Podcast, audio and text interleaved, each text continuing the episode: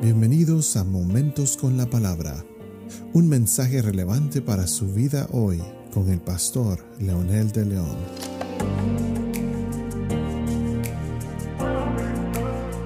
Saludos a todos y a todas, aquí estamos nuevamente para continuar con el tema de Dios y sus atributos que definitivamente son parte importantísima de nuestra fe para entender no solamente el carácter de Dios, pero entender su función en la tierra y cómo Dios de una u otra forma siempre ha estado presente en su creación. En los episodios anteriores pudimos hablar un poquitito acerca de la omnisciencia, la eternidad, la santidad y por supuesto hablamos de algo especial que es su eh, esencia, que es Dios es santo.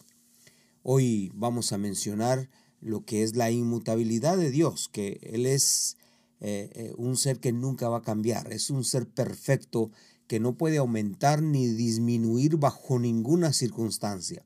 Él no es un ser circunstancial como el ser humano.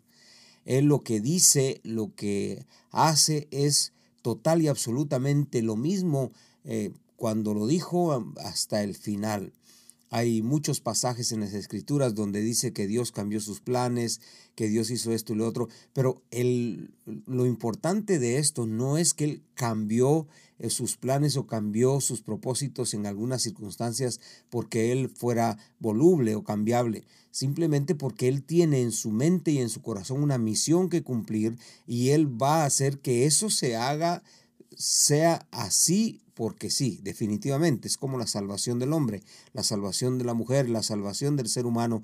Es un mensaje que Jesucristo vino a dar al encarnarse en un ser humano y eso está para todos. Y también el Señor dijo que el que lo acepta va a tener vida eterna y el que lo rechaza tiene condenación. Hay muchos pasajes, por ejemplo, en Malaquías 3:6 donde dice, porque yo Jehová no cambio en el libro de Hebreos y Santiago, Dios nunca puede ser más santo ni menos santo que lo que ya es. Dios no cambia en su amor de la justicia ni en su odio del pecado. Dios queda igual e insiste que el hombre sea santo.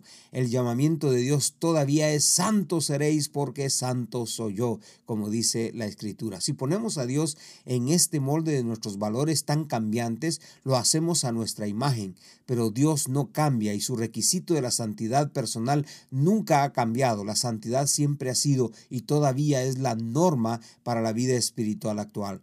Eso nos demuestra entonces que sí va a cambiar a los hombres, sí va a cambiar a las personas que no llenan los requisitos para lograr lo que Él ha dictaminado, lo que Él ha decidido y que definitivamente eso no va a sufrir ningún cambio. También dice la escritura eh, que Él está donde quiera en el libro de los Salmos, en Jeremías, en Juan, y así hay tantos pasajes que dice que Dios es, espíritu y está presente en todas partes de su poder. Teológicamente y con términos teológicos le llamamos la omnipresencia de Dios. Su poder y amor también están presentes en todas partes. Ninguna persona está demasiado lejos ni demasiado cerca Ningún pecado es demasiado fuerte para estar fuera de los límites de la presencia del poder de Dios. Así la vida de santidad es posible en cualquier lugar porque Dios está en todas partes. Por eso eh, teológicamente decimos omnipresencia. Esto nos hace a nosotros pensar seriamente en la forma que debemos conducirnos, en la forma que debemos comportarnos.